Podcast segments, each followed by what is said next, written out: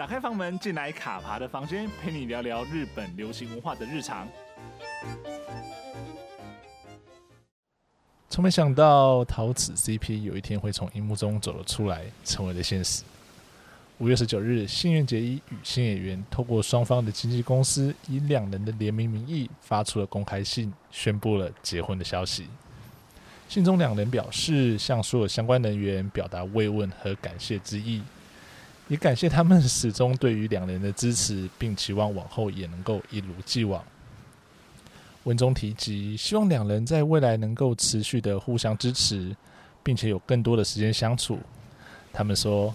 尽管我们还不够成熟，但是如果可以，希望各位能够温暖地守护我们，并持续给我们指教与鼓励，这样子我们感激不尽。而在文末，他们也不忘为现在正被疫情笼罩的世界提出一些关心。放在最后，但并非最不重要的一件事，我们衷心的祈祷 COVID-19 的疫情能够尽快的结束。而在发出公开信的同时，新月结衣也透过经纪公司 Lesper 娱乐宣布，将以此为契机退社，往后将以无所属的身份活动。新垣结衣与新演员两人是在二零六年共同演出《月薪娇妻》结缘的，而剧中的桃死 CP 令人印象深刻。同时，这部作品的主题曲《恋》也带动了一波恋舞的风潮。无论如何，恭喜实力与平匡，请务必好好的携手走下去。而今晚卡帕的房间，我们推开房门，将一起踏上南国的土地，看看这个冲绳女孩如何成为牵动全日本的国民老婆。那我们就开始喽。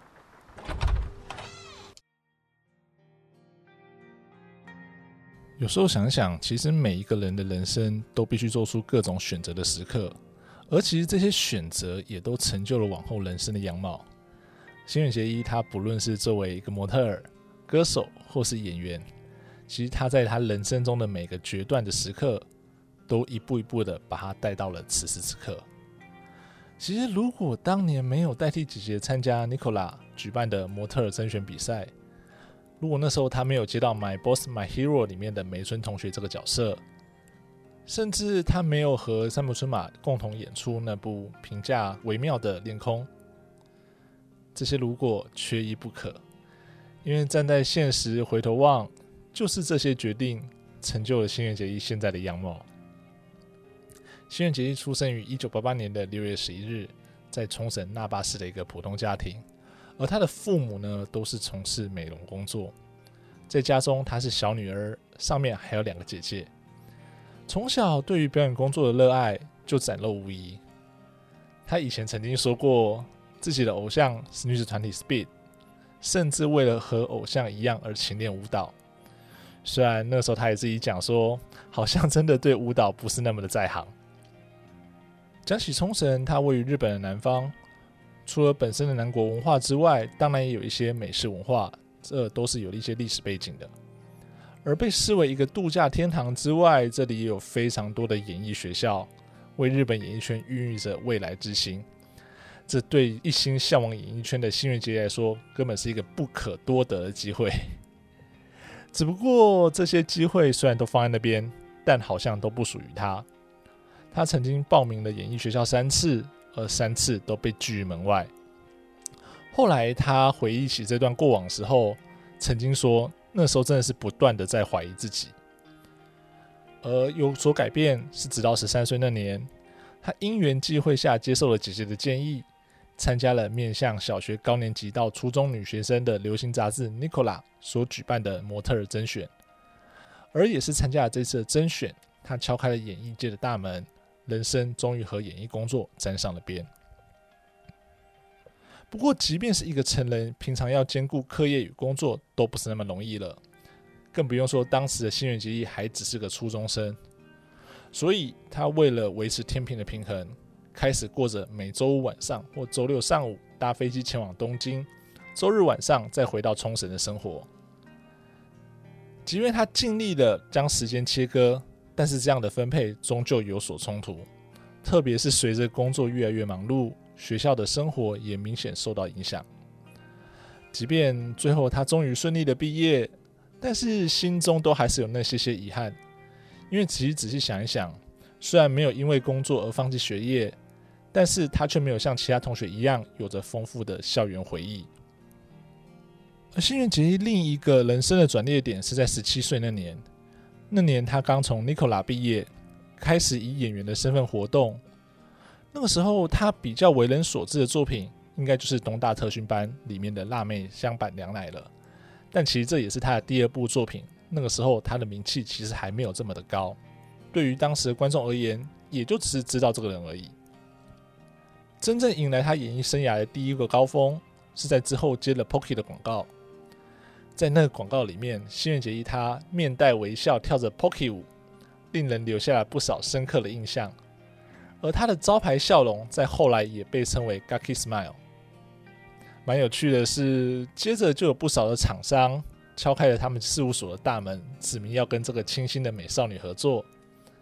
也是从那个时候开始，招牌式的笑容、双马尾和水手服的组合，成为新垣结衣的角色形象与注册商标。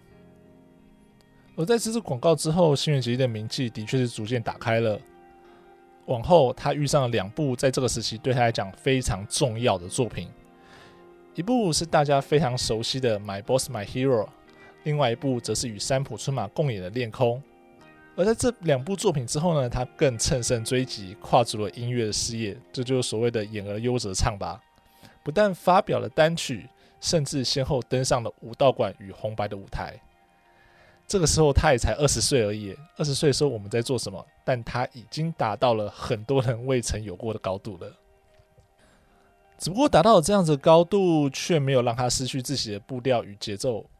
新垣结衣仍然以一年一到两部作品的步调持续的往前走，当然这也和经纪公司的策略有关啊。其实仔细想想，讲到新垣结衣，你会想到什么？有人形容新垣结衣四个字就像是一把双面刃，它可以吸引到一定的观众，却又会因为观众的期待而限制他作为一个演员的发展。或许这样的讲法不无道理啊，因为演员最怕就是被定型。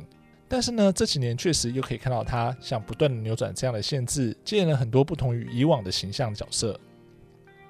在二零一一年的《花水木》之后，新垣结衣正式从女高中生毕业，奔向了职业女性。而在这中间，并没有出现所谓的转型阵痛期，他就真的很像是一般人一样，人生的生涯到了什么时候就该做什么事情，这些是那么自然而然的发生了。